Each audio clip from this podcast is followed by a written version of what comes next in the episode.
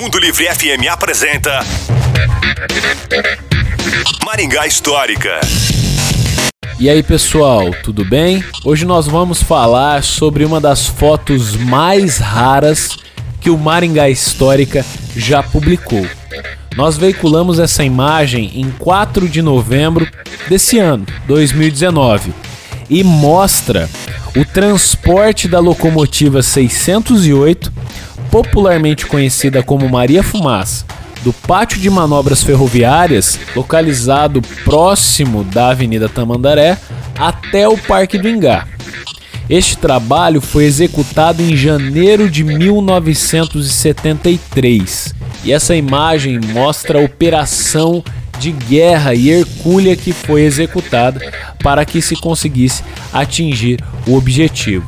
Os dormentes e os trilhos eram levados por homens pelas avenidas e ruas até chegar ao Parque do Ingá.